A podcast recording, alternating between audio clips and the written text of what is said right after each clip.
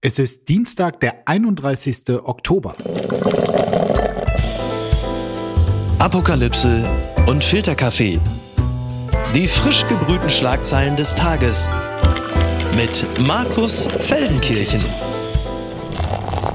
Einen wunderschönen guten Morgen, herzlich willkommen zu Apokalypse und Filterkaffee, dem Nachrichtenmüsli am Dienstag. Und auch heute gibt es wieder eine Menge an relevanten Themen und Ereignissen, die nur darauf warten, hier besprochen und seziert zu werden. Und das darf ich heute mit einer Frau, die mal eine Kollegin von mir war beim Berliner Tagesspiegel. Dort haben wir beide mal angefangen, mit der ich auch schon oft im Fernsehen lachen und streiten durfte, unter anderem in einem dunklen Keller von Phoenix und die heute als Stimme der Vernunft in der Welt, genauer gesagt der Welt am Sonntag, dort ist sie nämlich Chefredakteurin, wirkt. Guten Morgen, Dagmar Rosenfeld.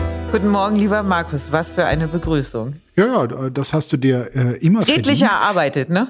Ja, nochmal an die anderen die Begrüßung Halloween miteinander, wie der Heide so sagt. Dagmar, das ist natürlich ein Termin heute Halloween für uns Herzensrheinländer und Karnevalisten ja doch eher ein schwieriges Fest, ein seltsamer Anlass, um sich zu verkleiden. Oder bist du da inzwischen umgeschwenkt? Nee, bin ich nicht. Ich stehe zwar auf Kamelle, aber die Halloween-Kamelle, an die habe ich mich noch nicht rangetraut. Hast du schon mal Kürbisse versucht zu schnitzen? Oh ja, das habe ich schon oft gemacht. Das Problem ist bei mir immer, die sehen am Anfang Anfang gar nicht schlecht aus, werden dann aber faul und das ist eklig. Wie lange lässt du denn die Kürbisse bei dir rumstehen? Ja, gar nicht so lang, also so lang, wie es da, wie es da so sein soll. Aber naja, ich habe mal irgendwo gelesen, man soll die mit Vaseline einschmieren. Ah, es gibt so viele Dinge, die man mit Vaseline einschmieren soll. Markus, lass uns das Thema wechseln. Machst du denn die Tür auf, wenn heute Kinder klingeln? Ja, ich habe auch schon Süßes gekauft. Sehr gut. Ja, du bist ja auch, wenn ich das mal so sagen darf, meine äh, Lieblingsgruselhexe. Damit wäre der Ton gesetzt und äh, wir beginnen. In Ordnung? Absolut. Zauberer. Die Schlagzeile des Tages. Israelische Panzer erreichen offenbar Stadtrand von Gaza, so berichtet es der Tagesspiegel.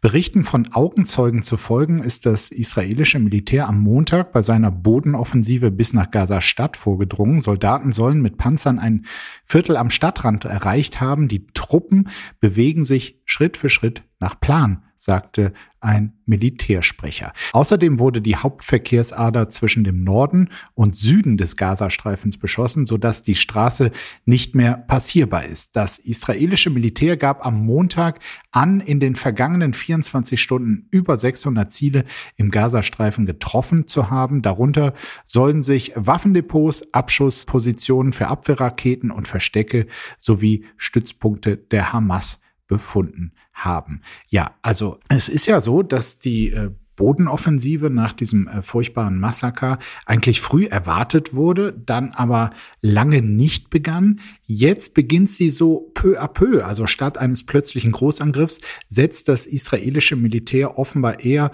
auf eine so langsame Ausweitung seiner Bodenschätze gegen die Hamas. Oder wie würdest du diese Strategie bezeichnen? Ich glaube, da hast du sehr recht mit dem, was du sagst. Es wird wohl darauf hinauslaufen, dass man Gaza-Stadt einkesseln wird. Die große Herausforderung auch für die Israelis wird nicht nur sein, das Tunnelsystem der Hamas. Es wird ein Krieg über und unter dem Boden sein. Das ist das eine.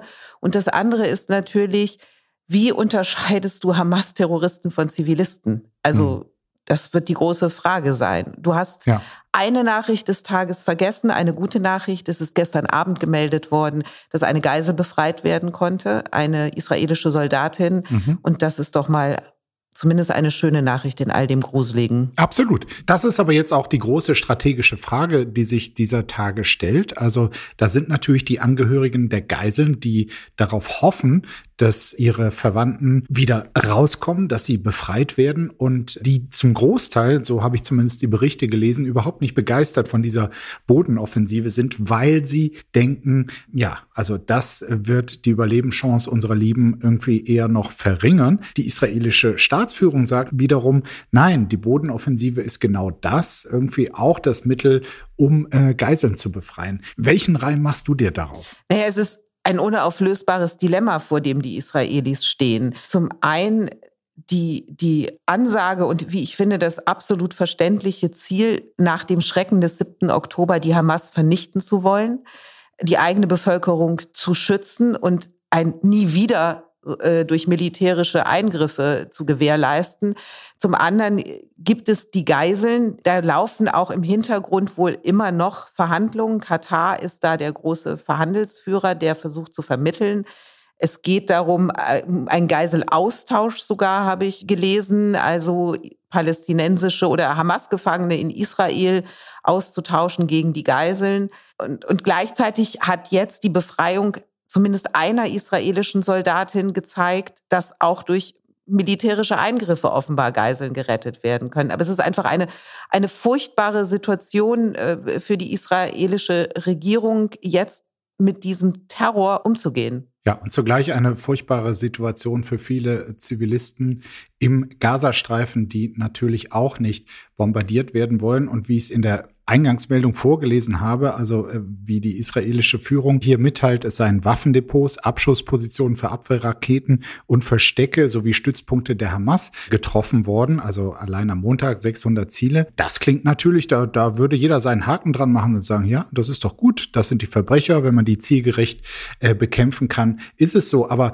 das perfide ist ja, dass diese Verbrecher größtenteils unschuldige Menschen, nämlich die Zivilbevölkerung, dort quasi in Geisel Haft auch nimmt, indem sie sich äh, hinter ihnen verstecken und damit auch deren Leben gefährden. Insofern sind dann solche, solche Meldungen von wegen, ja, wir haben genau die Waffendepots und die Abschussrampe getroffen. Das klingt immer sehr gut. Man ahnt nur leider, dass dahinter sehr viel menschliches Leid trotzdem steckt. Für das die Hamas verantwortlich ist, das muss man ja auch noch mal sagen. Also die Hamas benutzt die palästinensische Bevölkerung als menschliche Schutzschilde, wie du es erwähnt hast. Was jetzt dort passiert, die Zivilbevölkerung muss die Konsequenzen des Hamas-Terrors tragen. Und um nochmal diese Formel, die ja einige für diese Hamas-Terroristen nutzen, das seien Freiheitskämpfer, die das palästinensische Volk befreien Nein, wollten. Das palästinensische Volk, naja, du benutzt es nicht, ich benutze es nicht, aber in linken Kreisen, auch hier in Deutschland, haben wir das in den vergangenen Tagen sehr oft und sehr laut gehört, bis hin Palästina von deutscher Schuld befreien zu wollen. An all die sei nochmal gesagt, der Hamas geht es nicht um die palästinensische Bevölkerung. Der Hamas geht es um die Vernichtung Israels. Und wir hatten jetzt in der Welt am Sonntag eine, finde ich, beeindruckende Recherche unserer Israel-Korrespondentin, die durch äh, interne Papiere belegen kann, dass die Hamas ein, im Ausland ein Vermögen von 700 Millionen US-Dollar angesammelt hat aus Spendengeldern. Die ist fett im Immobiliengeschäft tätig und hat ihre Führer sitzen in Hotels in der Türkei ähm, und denen ist die Bevölkerung da im Gazastreifen herzlichst egal. Obwohl ich bei den meisten mitgehe, was du sagst, stellt sich trotzdem die Frage, ob Israel eventuell einen ähnlichen Fehler machen könnte jetzt wie die Amerikaner nach 9-11 aus höchstverständlichen, das will ich sagen, aus dem höchstverständlichen Bedürfnis, sich zur Wehr zu setzen, den Angreifer unschädlich zu machen, die Hamas von mir aus auch zu vernichten. Und trotzdem, weil das eben so mühsam ist und weil der Gegner so perfide ist, kann es sein, dass Israel sich langfristig durch diese Aktion mit den entsprechenden Bildern, die dabei entstehen können und mit dem Leid, was es an Unschuldigen dann automatisch gibt, äh, quasi selber schadet der Punkt, was unschuldige Opfer angeht, die dieser Krieg produzieren wird, gebe ich dir total recht. Das ist ja auch das, was ich mit dem Dilemma sage. Und trotzdem, die eigene Bevölkerung muss geschützt werden vor solchen Terrorangriffen, die ja ein brutales Absten gewesen sind. Ähm, und eine deutsch-israelische Schriftstellerin hat einen, finde ich, sehr berührenden Text geschrieben, wo nochmal so deutlich geworden ist, dass man gedacht hat, man kann mit der Hamas nebenan leben. Man kann sich daran gewöhnen, dass regelmäßig Raketen drüber fliegen. Man kann oder wird damit leben müssen, dass sich Selbstmordattentäter da in die Luft sprengen. Aber sie sagt, dieser 7. Oktober hat gezeigt, es ist unmöglich für die israelische Bevölkerung mit diesen Terroristen Seite an Seite oder Grenze an Grenze leben zu können. Das, das, fand, das hat mich sehr berührt. Und ich fand, das hat nochmal so klar gemacht, in welcher Situation Israel gerade ist. Unterm Radar.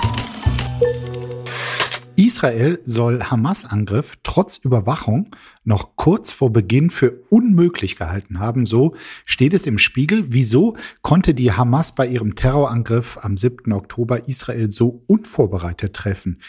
Die New York Times hat dazu nun in Geheimdienstquellen und Regierungsunterlagen recherchiert. Daraus geht hervor, dass der Leiter des israelischen Geheimdienstes schon um drei Uhr morgens an jenem 7. Oktober, von Bewegungen der Hamas entlang der Grenze zum Gazastreifen erfahren haben soll.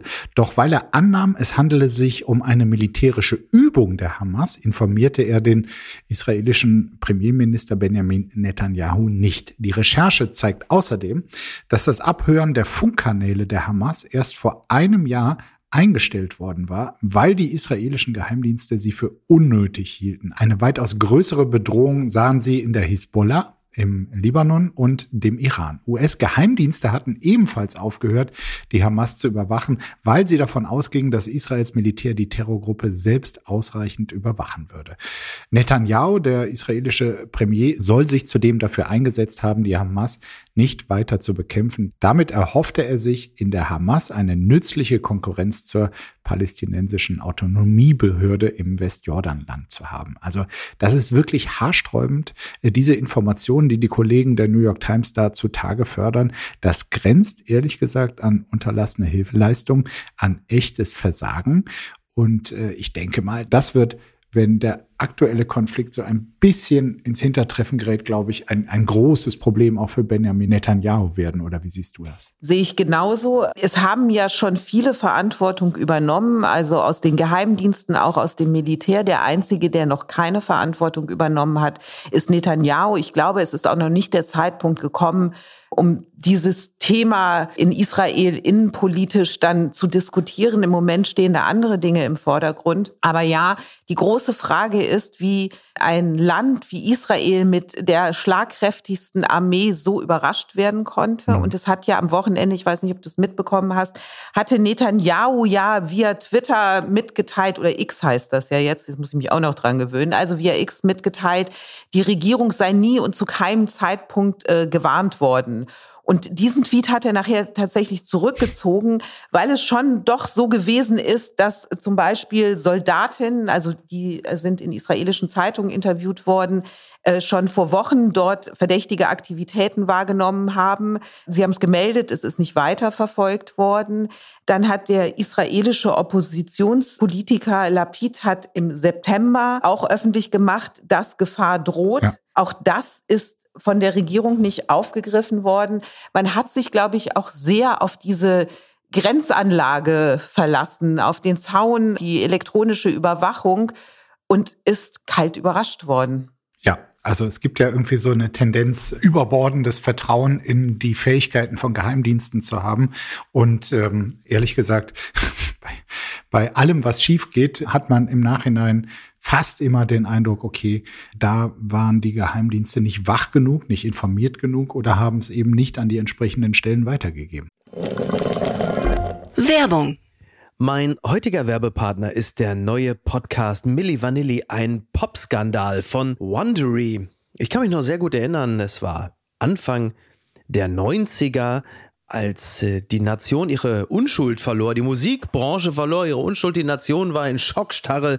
Es war eine, äh, ein nationaler Verrat. Ich war 13 Jahre alt und, und dachte, oh Gott, äh, die Welt bricht zusammen, denn diese beiden Typen, die so fantastisch gesungen haben, ja, die, also, die haben also streng genommen gar nicht.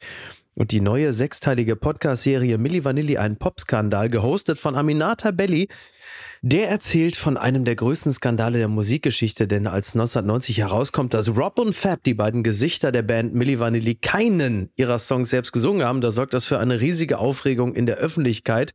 Und die beiden Künstler, ja, die wurden zur Zielscheibe der Medien für ihren Ruhm und Erfolg haben sie die ganze Welt belogen. So wird die Geschichte häufig erzählt, aber das ist nur die halbe Wahrheit. Milli Vanilli, ein Popskandal, gibt einen nie dagewesenen Einblick in das, was wirklich passierte, als aus dem Popmärchen ein Albtraum wurde. In exklusiven Interviews kommen Menschen zu Wort, die die Geschichte hautnah miterlebt haben, unter anderem Frontmann Fab Marvin, die Produzenten Frank Farian und Ingrid Segiet und viele mehr. Es ist eine Geschichte über Macht, und darüber, was passiert, wenn sie in die falschen Hände gerät. Das ist auch ein Einblick in das Pop-Business, wie Menschen zu Stars gemacht werden, wie schnell sie fallen können und wie weit sie bereit sind, für den Erfolg zu gehen. Milli Vanilli, ein Popskandal, gibt es überall da, wo es Podcasts gibt. Alle Infos findest du, wie immer auch, in den Show Notes. Und jetzt weiterhin viel Spaß mit der heutigen Folge, die ich übrigens ausschließlich selbst gesprochen habe. Sowas kann man sich nicht ausdenken. Faschisten sind in Russland immer die anderen, so steht es bei NTV. Hunderte Männer hatten am Sonntagabend einen Flughafen in Dagestan gestürmt, um ein Flugzeug aus Tel Aviv an der Landung zu hindern. Für den Kreml, der gerade vorgibt, die Ukraine zu entnazifizieren, ist dieser antisemitische Vorfall unangenehm. Nach Angaben von Kreml-Sprecher Peskov waren die Ausschreitungen in Dagestan eine Folge, Zitat, äußerer Einmischungen. Der Präsident der russischen Teilrepublik Dagestan erklärte zudem, dahinter steckten Banderisten aus der Ukraine, also Nazis aus der Ukraine. Russland-Experten dagegen gehen davon aus, dass die Ausschreitungen auch eine Folge des Krieges gegen die Ukraine sind, denn Russland ist dafür auf den Iran angewiesen und stellt sich deshalb im Moment stärker an die Seite der Hamas. Damit setzt Putin seine bisher recht stabile Beziehung zu Israel aufs Spiel. Ich muss gestehen, Dagmar, es gibt so viele antisemitische Umtriebe derzeit äh, hierzulande, auch in anderen Ländern. Dagestan hatte ich offen gesagt nicht auf der Rechnung. Die Bilder dieses Mobs, ähm, wie die Leute da über das Rollfeld stürmen, durch den Flughafen auch auf der Suche nach ähm, jüdischen äh, Passagieren, das war einfach nur furchterregend. Ja, ja, erschreckend. Mir macht das sprachlos, weil ich, weil ich solche Bilder für unvorstellbar gehalten habe. Genauso wie ich mir aber auch nicht vorstellen konnte, dass nicht nur hier bei uns in Deutschland, sondern auch in europäischen Städten ein so offen ausgelebter Antisemitismus sich Bahn bricht. Da ist etwas offenbar übersehen worden oder da hat etwas geschlummert. Ähm, vielleicht gab es auch, oder es gab sicherlich vorher Anzeichen, die man nicht gesehen hat. Und das ist ein, ein Drama, was sich da auch gesellschaftlich äh, abspielt. Mhm. Ich würde jetzt nicht jeden, der in europäischen Hauptstädten auf die Straße geht, ähm, dieser Tage ähm, absprechen, dass er in erster Linie das Ziel hat, auf das menschliche Leid äh, von Menschen naja, in, in Markus, Gaza Sprüche, Sprüche wie From the River to the Sea. Ja, das ist dann was, was Palästina anderes. angeht. Genau, und diese Plakate. Was sagt ja nicht jeder, der zu solchen Demonstrationen geht. Das, äh, das nicht, aber es sagen viele, die zu solchen Demonstrationen gehen, die in Israel den Verursacher allen Leid sehen. Also mich, mich macht das sprachlos. Hm.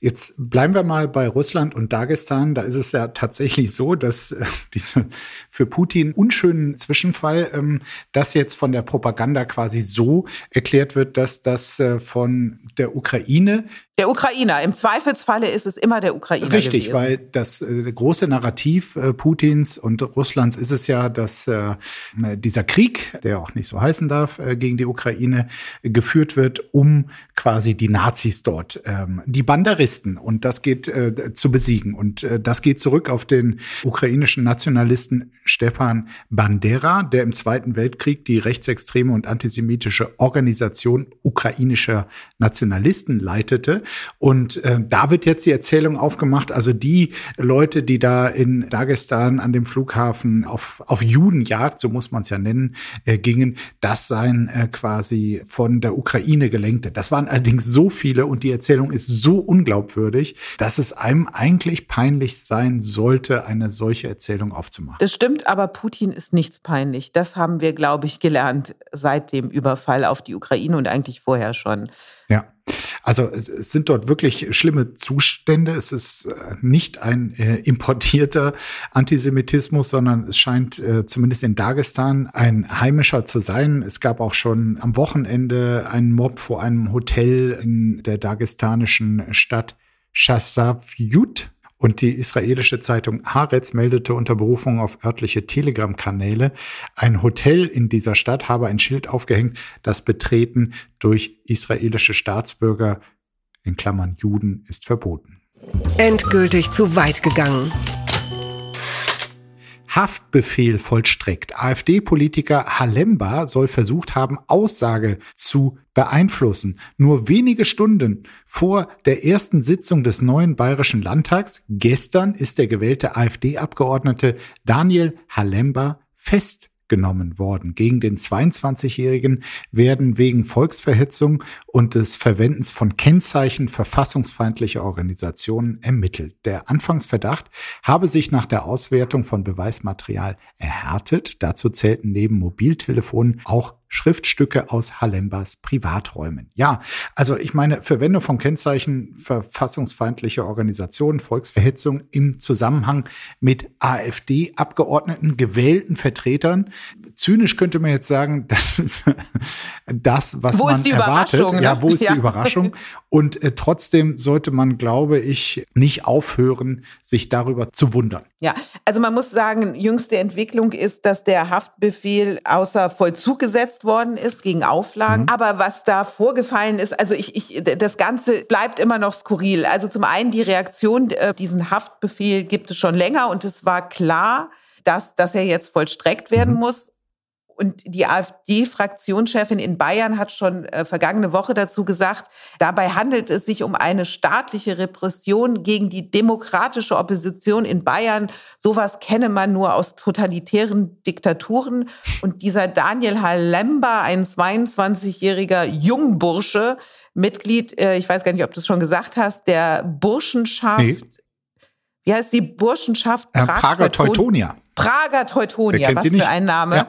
Hat auch gesagt, unser Volk wird dieses Schauspiel durchschauen und schon bald den notwendigen Machtwechsel herbeiführen.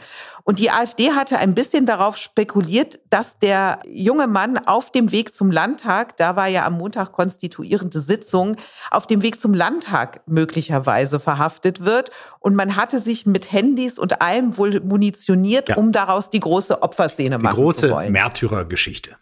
So, die hat nun nicht äh, stattgefunden, sondern man hat ihn vorher ähm, äh, festgenommen.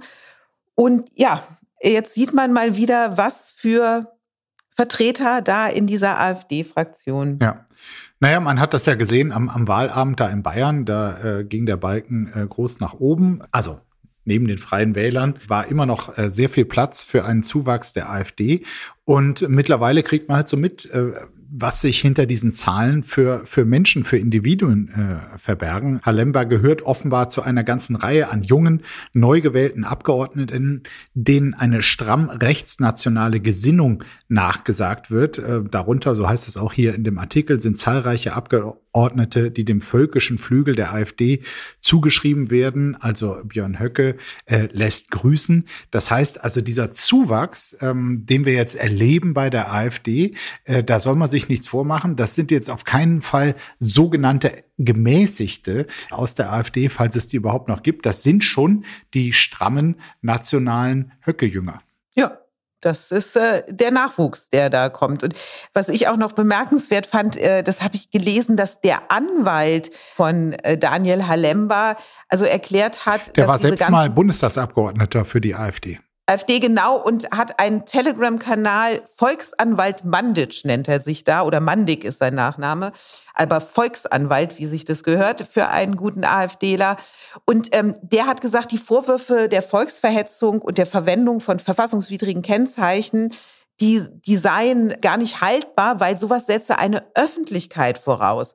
Und da es sich ja bei den Burschenschaftsräumen, wo das stattgefunden hat, um eine Art Wohngemeinschaft handle, es also sogar keine Öffentlichkeit gebe, sondern wenn du so willst, privater, Ja, Naz- Da darf man dann ausgelebter Nazi Nationalismus verbreiten, ist. ja? Genau, da kannst du deine Hakenkreuze überall ranpappen, wo du lustig bist. Ähm, deswegen sei dieser Vorwurf gar nicht haltbar. Das ist schon bemerkenswert. Ganz weit vorne. Google zahlte mehr als 26 Milliarden Dollar, um Standardsuchmaschine zu sein. So steht es im Handelsblatt. Google ist die Suchmaschine, die auf der ganzen Welt am häufigsten verwendet wird. Das liegt auch daran, dass sie in vielen Smartphones oder Browsern als Standardsuchmaschine eingestellt ist. In Deutschland beispielsweise nutzen mehr als 95 Prozent aller Smartphones Google. Schon lange wird angenommen, dass Google sich einen großen Teil dieses Marktanteils kauft. Nun sind erstmals Zahlen bekannt geworden. Aufgrund eines Gerichtsverfahrens in den USA gegen Google musste der Konzern offenlegen, wie viel Geld er 2021 ausgab, damit Standardsuchmaschine eben Google ist auf iPhones, Samsung, Smartphones oder in Browsern wie Firefox, nämlich 26,3 Milliarden Dollar. Ein Großteil des Geldes geht an Apple, die sich die Standardeinstellung offenbar gut bezahlen lassen. Zum Vergleich, im Jahr 2022 nahm Google mit Anzeigen 165 Milliarden Dollar ein. Das ist also ein gutes Geschäft. Äh, auch dieses Bezahlen dafür, dass man überall die Suchmaschine Nummer eins ist, dass sie so viel bezahlen. Wie überraschend ist das für dich? Gar nicht. Also es überrascht mich wirklich nicht. Die haben ja wirklich einen fetten Prozess da in den USA äh, am Hals. Also äh, da, da wird sich ja. am Ende entscheiden, ob Google diese Vormachtstellung behalten kann. Ich finde ganz spannend, wie der Google-Anwalt äh, argumentiert. Er sagt ja, Google ist auch so weit vorne, also diese, die kommen da immer als Standardeinstellung, weil man dafür bezahlt. Der Anwalt sagt, es ist ja ganz einfach, die auszutauschen. Und dass die Menschen das nicht tun, hat einfach was damit zu tun, dass die Google-Suchmaschine so eins so großartig ist und gar keiner sie austauschen möchte. So argumentiert Google. ja, Sie sagen aber so. auch, nein, nein, also es sei gar nicht so, dass Sie hier ähm, gegenüber Konkurrenten so dominant sehen. Im Gegenteil, Google sei gerade bei jüngeren Bevölkerungsgruppen so ein bisschen in Verruf geraten und würden dort abschätzig äh, den Spitznamen Opa Google äh, bekommen.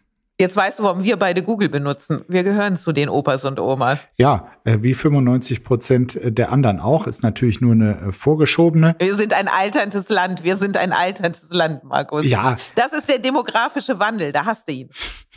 Gut, ich glaube, Google ist im Ausland allerdings auch noch sehr erfolgreich. Interessant fand ich nur, das war mir aufgefallen, Firefox, das äh, war ja jetzt hier auch in diesem Artikel drin, hat Yahoo als Suchmaschine. Also ich war sehr erstaunt, äh, offen gesagt, dass es die überhaupt noch gibt. Also das ist ja schon, ist ja schon eine Leistung, irgendwie gegen diesen ähm, Anführer, gegen diesen Marktführer überhaupt überlebt zu haben. Absolut. Äh, wer benutzt äh, Yahoo, frage ich mich. Kennst du jemanden? ich benutze, Der geheime Yahoo-Club nee, nee, oder pass so. auf, ich benutze oder schon, heimlich, wenn keiner guckt, ich benutzt benutze du Yahoo, auch echt? Firefox und dann äh, fällt mir immer auf, uch, das ist ja gar nicht Google. Und ehrlich gesagt, äh, die haben auch viele Treffer und Ergebnisse. Also alles ist nicht so, dass Google alles könnte. Aber weißt du, so, so Google, das ist äh, eigentlich noch äh, Anfang 21. Jahrhundert Suchmaschine. Das Neue sind doch eher Antwortmaschinen. Also mit der künstlichen Intelligenz, mit ChatGBT wird Google sich sowieso noch irgendwann ganz schön umgucken müssen. Das ist ja drollig. Diktat zur Feier der ukrainischen Sprache. Darüber schreibt die Tagesschau. Seit dem Beginn des russischen Kriegs gegen die Ukraine sprechen mehr und mehr Menschen in der Ukraine ukrainisch statt russisch. Das zeigt sich auch beim sogenannten Radiodiktat, das jedes Jahr am Tag der ukrainischen Schrift und Sprache stattfindet. Hunderttausende Ukrainer auf der ganzen Welt schreiben dabei ein Diktat, das im Radio, im Fernsehen und per Livestream im Internet vorgelesen wird. Der Text dafür stammte in diesem Jahr von einer bekannten ukrainischen Schriftstellerin. Einen Preis gibt es auch. Die Diktate mit den wenigsten Fehlern werden am Ende ausgezeichnet. Das Ganze gibt's äh, seit dem Jahr 2000, war mir auch neu. Ähm, ich muss sagen, ich habe Diktate ja immer gehasst, aber hier scheinen die Menschen aus patriotischen Gründen wirklich ganz euphorisch bei der Sache zu sein, weil es machen viele Leute mit. Weltweit habe ich gelesen. Also ich wusste, habe davon auch nie vorher gehört und ich finde das eigentlich eine wunderbare Idee, einen offenbar auch sehr melancholischen Text diesmal. Diesmal ja, genau. Im, der im Radio gespielt wird, im Fernsehen und da sitzen weltweit Menschen und tun einen Moment das Gleiche, nämlich ihre Sprache feiern. Und ich habe mir dann vorgestellt, so, so ein Diktattag äh, hier bei uns in, in Berlin zum Beispiel, wo die Hälfte gar nicht schreiben und lesen kann, würde ich mal ganz spannend finden, wie das hier bei uns laufen würde. Jetzt hast du ja wirklich viele Freunde in Berlin gemacht, äh, wo die Hälfte nicht äh, schreiben und ja. lesen kann. Ähm, ist deine Aussage, ich äh, distanziere mich hier mal Natürlich, ausdrücklich? Natürlich, Max. Ich habe NRW-Abi, weißt du, ich darf sowas ich doch sagen. auch. Ich, ja, so. Wir, und wir haben es trotzdem geschafft irgendwie. Also ich muss gestehen, als ich davon hörte, habe ich erst mal gedacht, ja, dann lesen die das da im Radio vor oder du kannst es dir im Internet anschauen. Und ähm, dann gibt's da auch Gewinner. Zu gewinnen gibt's übrigens ein Buch, eine Urkunde und ein Souvenir. Es gibt Wettbewerbe, wo die Dotierung noch höher ist, würde ich mal sagen. So, und mein erster Gedanke war, und das zeigt irgendwie, äh, wie krank ich auch bin, da kann man doch total leicht betrügen. Ich wusste, dass das du sagst. Ich wusste, dass du das sagst. So. Warum wundert mich das nicht? Und weißt du, woran ich habe das jetzt, wo du es sagst, habe ich auch gedacht, darfst du das eigentlich auch am Computer tippen und dann nimmst du Windows Rechtschreibprüfung glaube, und dann macht glaube, dir das, das, das Ding. Aber damit haben Leute wie ich natürlich den Gedanken hinter diesem äh, Radiodiktat überhaupt nicht verstanden. Ja, total zerstört. Aber auch die Rechtschreibprüfung kann dich manchmal äh, ganz schön in, in die Falle locken. Du hast vorhin gesagt, wir haben beide mal beim Tagesspiegel angefangen und ich weiß nicht, ob du dich noch erinnern kannst, als wir das neue Redaktionssystem bekamen, wo wir zum ersten Mal auch so Dinge wie Word benutzen durften und es diese automatische Rechtschreibkorrektur gab. Äh, ich war damals im Wirtschaftsressort und es ging damals um die Gesundheitsreform und da gab es die Kopfpauschale und es gab die demografische Schere und ein Kollege, der dieses Rechtschreibsprüfung-Ding so, so super fand und immer auf Ersetzen drückte, ohne zu gucken, was der Gegenvorschlag war. Die Kopfpauschale wurde zur Kopfabpauschale und die demografische Schere zur Defilierschere. Und das ist damals so gedruckt worden. Seitdem bin ich immer etwas aufmerksam. Das wurde, wenn mir die jemand Kopfabschere wurde gedruckt. ja, die Defilierschere, was immer eine Defilierschere ist und die Kopfabpauschale. Das, das wurde damals gedruckt. Und so viel dann, verlasse dich nicht auf die Technik, auf die Rechtschreibprüfung. Schreibe von Hand. Ja, zumindest. Und wer schreibt, der bleibt. Zumindest, wenn man beim Radiodiktat gewinnen will. ja. Unbegrenzte Unmöglichkeiten. Indischer Milliardär fordert 70-Stunden-Woche für junge Arbeitnehmer. Schon jetzt arbeiten die Menschen in Indien überdurchschnittlich viel. In Umfragen gaben Inder in den letzten Jahren zudem an, dass sie das Gefühl haben, zu den am meisten überarbeiteten und unterbezahlten Menschen der Welt zu gehören. Doch dem indischen Unternehmer Narayana Murthy reichen die 47 Stunden durchschnittliche Wochenarbeitszeit in Indien noch nicht. Er erklärte, Indien brauche wild entschlossene, extrem disziplinierte und extrem fleißige junge Menschen, die 70 Stunden pro Woche arbeiten. Auf diese Weise hätten auch Deutschland und Japan den wirtschaftlichen Aufstieg nach dem Zweiten Weltkrieg geschafft. Irgendwie hat unsere Jugend die Angewohnheit, negative Gewohnheiten aus dem Westen zu übernehmen und so den Fortschritt zu bremsen. So Moti. Ich sehe, du nickst. Ähm, du bist also. Nee, hier, ich nicke überhaupt nicht. Ich nicke überhaupt nicht. nicht. Nee, nee. Ich, ich, weiß schon, ich komme von, von der Welt du bist doch, und da denkst du bist doch eine, die ich sagt, bin so Kapitalistin durch und durch. Absolut. Und, äh, Jetzt mal Fleiß. Fleiß, genau. Seid fleißig. Ist nicht so? Fleißig sein. Ich finde, Leistung muss sich lohnen, um mal einen klassischen Spruch zu sagen. Nein, fleißig sein, Ehrgeiz zu haben, finde ich alles nicht verkehrt, was zu wollen und äh, den Laden am Laufen zu halten. Ähm, Komm, Warum hau noch so ein paar Gassenhauer raus. Komm, lass, lass mich, lass mich. Aber umgekehrt finde ich Debatten, die bei uns geführt werden, bedingungsloses Grundeinkommen, Vier-Tage-Woche und Work-Life-Balance, äh, das ist es auch nicht. Also das ist auch schon ganz schön, wir sind schon ganz schön bequem geworden. Und wenn du dir jetzt die wirtschaftliche Lage dieses Landes anguckst, äh, ich glaube, wir müssen alle wieder ein bisschen anpacken. Also ja, sag doch, dass du auch für die 70-Stunden-Woche bist. Nein, ich bin nicht für die 70-Stunden-Woche, aber du weißt ja, ich liebe Schlager und deutsche Musik und vielleicht ein bisschen jetzt wird wieder in die Hände gespuckt. Wir steigern das Bruttosozialprodukt, um es mit Geiersturzflug zu sagen. Ja, aber das ist ja die keine verkehrte Haltung. Okay, das ist ja die spannende Frage, ob tatsächlich mit mehr Arbeitsstunden pro Individuum insgesamt die Wirtschaftsleistung des Landes. Du machst es an den Arbeitsstunden fest. Ich meine aber, ich, ich meine die Einstellung, nicht nur Erwartungshaltung zu haben, sondern auch, auch abzuliefern. Dieser Herr Moti ähm, wurde übrigens äh, superreich, äh, weil er Mitbegründer des Software-Riesen Infosys ist und äh, zugleich auch der Schwiegervater des britischen Premierministers Richie Sunak. So, und der Schwiegersohn hat es ja zu was gebracht. Ja, die Frage ist, wie lange es noch ist. Der hat bestimmt eine 70-Stunden-Woche. Endgültig zu weit gegangen. Mutter verklagt Söhne kein Recht auf Hotel Mama. Im italienischen Pavia ist eine Mutter gerichtlich gegen ihre beiden erwachsenen Söhne vorgegangen, weil diese nicht aus dem gemeinsamen Haus ausziehen wollten. Wie alt waren die Söhne? Sag es. Ich, das ist nämlich meine Lieblingsmeldung, glaube ich. Die Mutter war erstmal 75 und sie hat ihre Söhne, die mittlerweile 40 und 42 Jahre alt sind und einen festen Job mit regelmäßigem Einkommen haben, immer wieder aufgefordert, sich endlich eine eigene Wohnung zu suchen. allerdings ohne Erfolg. In der Klageschrift begründete die Mutter ihre Forderung auch damit, dass die beiden Söhne sich nicht an den Kosten für Strom, Wasser und Gas beteiligten und nichts zur Instandhaltung des Hauses beigetragen hatten. Mit Erfolg. Bis zum 18. Dezember müssen die beiden Söhne nun eine eigene Unterkunft finden. Das ist schon hart, oder? So ist es. Äh, ja, die Italiener, äh, gerade die italienischen Männer, das geben die Zahlen auch her, bleiben sehr gerne sehr lange bei Mama. Und äh, du weißt ja, meine Mutter ist auch Italienerin. Ich weiß, warum sie das tun, weil italienische Mütter sind die tollsten. Aber diese Geschichte ist wunderbar skurril und auch mal etwas unterhaltsam in diesen schwierigen Zeiten. Und es gibt ja diesen alten Scherz. Meine Mutter hat das auch immer gesagt, warum Jesus eigentlich Italiener gewesen sein muss. Weißt du warum, Markus? Es gibt drei Gründe. Äh, keine Ahnung. Ja, weil nur ein Italiener bis 30 bei seiner Mutter wohnt, nur ein Italiener glaubt, dass seine Mutter eine Jungfrau ist und nur eine italienische Mutter glaubt, dass ihr Sohn ein Kind Gottes ist. So. Du hast auf die äh, Statistik äh, angesprochen, also äh, die gibt es und in Italien leben äh, gerade Söhne äh, wirklich sehr, sehr lange nach Erreichen der Volljährigkeit bei den Eltern.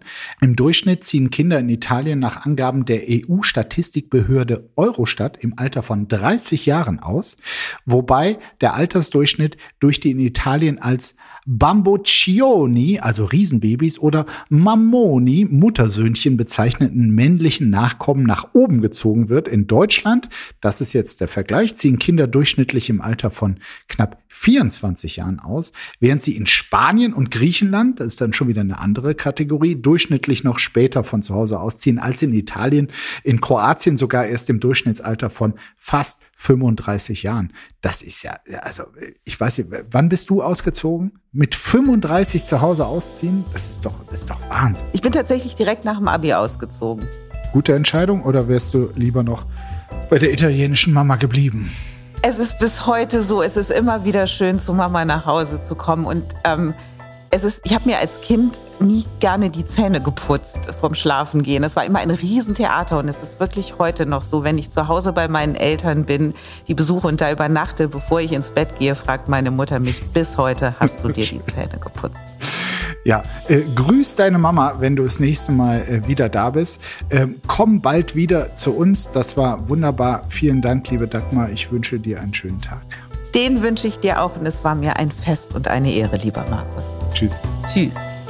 Apokalypse und Filterkaffee ist eine Studio Womans Produktion mit freundlicher Unterstützung der Florida Entertainment. Redaktion Lena Schulze-Franking. Executive Producer Tobias Baukage. Produktion Hanna Marahiel. Ton und Schnitt Lara Schneider. Neue Episoden gibt es täglich. Überall, wo es Podcasts gibt.